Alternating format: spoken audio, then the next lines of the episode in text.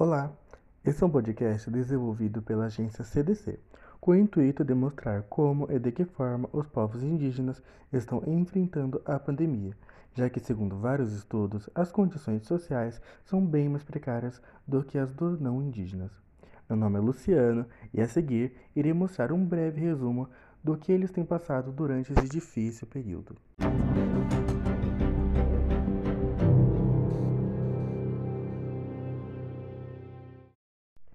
Com a falta de assistência do governo e pressionada pela crescente onda de invasões em seu território, as comunidades indígenas enfrentam o avanço da pandemia do novo coronavírus totalmente despreparadas. Recentemente, a FUNAI suspendeu a entrega de cestas básicas e de atendimento às terras indígenas que não tivessem suas demarcações concluídas. Não há médicos em nossas comunidades, não existem materiais de proteção para essa pandemia, não há apoio na questão alimentar denunciou José Gregório Dias das coordenações indígenas das bacias amazônicas.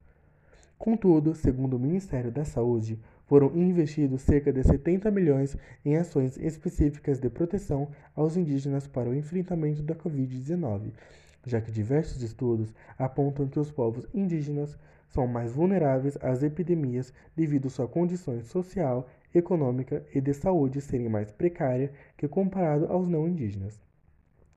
Como o novo coronavírus acaba sendo mais prejudicial a pessoas de regiões que não têm um fácil acesso a recursos essenciais de saneamento básico, a pandemia traz consequências gravíssimas para as tribos, avaliando que ao longo dos séculos, visões e doenças parecidas com a Covid causaram genocídio de povos inteiros e contribuíram para a redução da população indígena em todo o território brasileiro. O Ministério Público Federal avalia que, devido às particularidades dos povos, suas vulnerabilidades sociais e o alto índice de propagação do vírus, existe um elevado risco de genocídio indígena novamente no Brasil. A Secretaria Especial de Saúde Indígena reconhece a fragilidade das tribos, visto que as infecções respiratórias ainda são as principais causas de mortalidade entre os indígenas.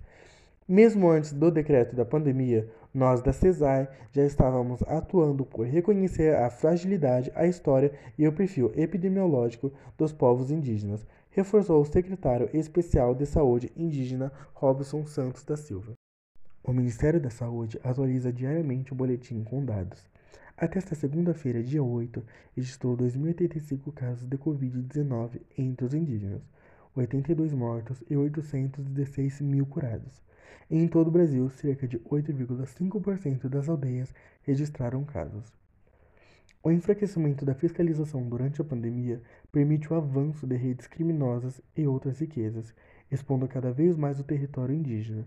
Essa exposição traz o risco extra da contaminação de aldeias, pois o vai-vem descontrolado de pessoas nos garimpos ilegais, segundo as entidades indigenistas, é atualmente o grande desafio dos profissionais da saúde e das lideranças que lutam para evitar o contágio. As políticas de saúde para combater o coronavírus entre os povos precisam ser distintas. Comunidades que conseguem substituir com atividades de caça, pesca e coleta devem permanecer isoladas.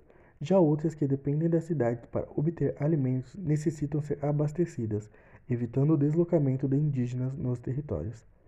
Essas medidas envolvem a capacitação de liderança para orientar a população das aldeias e permanecer nos territórios, evitando o contágio de novas pessoas com o vírus. Ao longo do período da pandemia, o Ministério da Saúde tem desenvolvido estratégias para aprimorar o atendimento. E uma das mais recentes é a criação da Unidade da atenção primária indígena.